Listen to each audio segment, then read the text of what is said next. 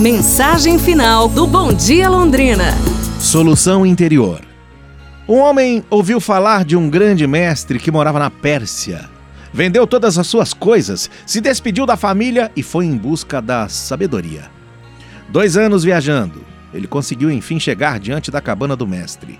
Cheio de temor e respeito, se aproximou e bateu. O mestre então abriu a porta. Disse ele: Venho da Turquia. Estou viajando há vários anos só para lhe fazer uma pergunta.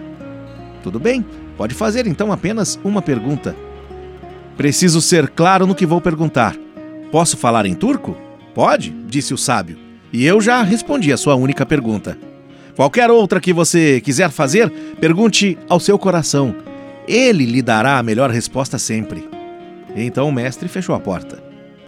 Com o tempo, o viajante percebeu que recebera uma sábia lição naquele momento, pois geralmente buscava soluções dos seus problemas longe de si, quando, na verdade, todas as orientações, todas as respostas e ajuda que ele necessitava estavam ali, no seu interior.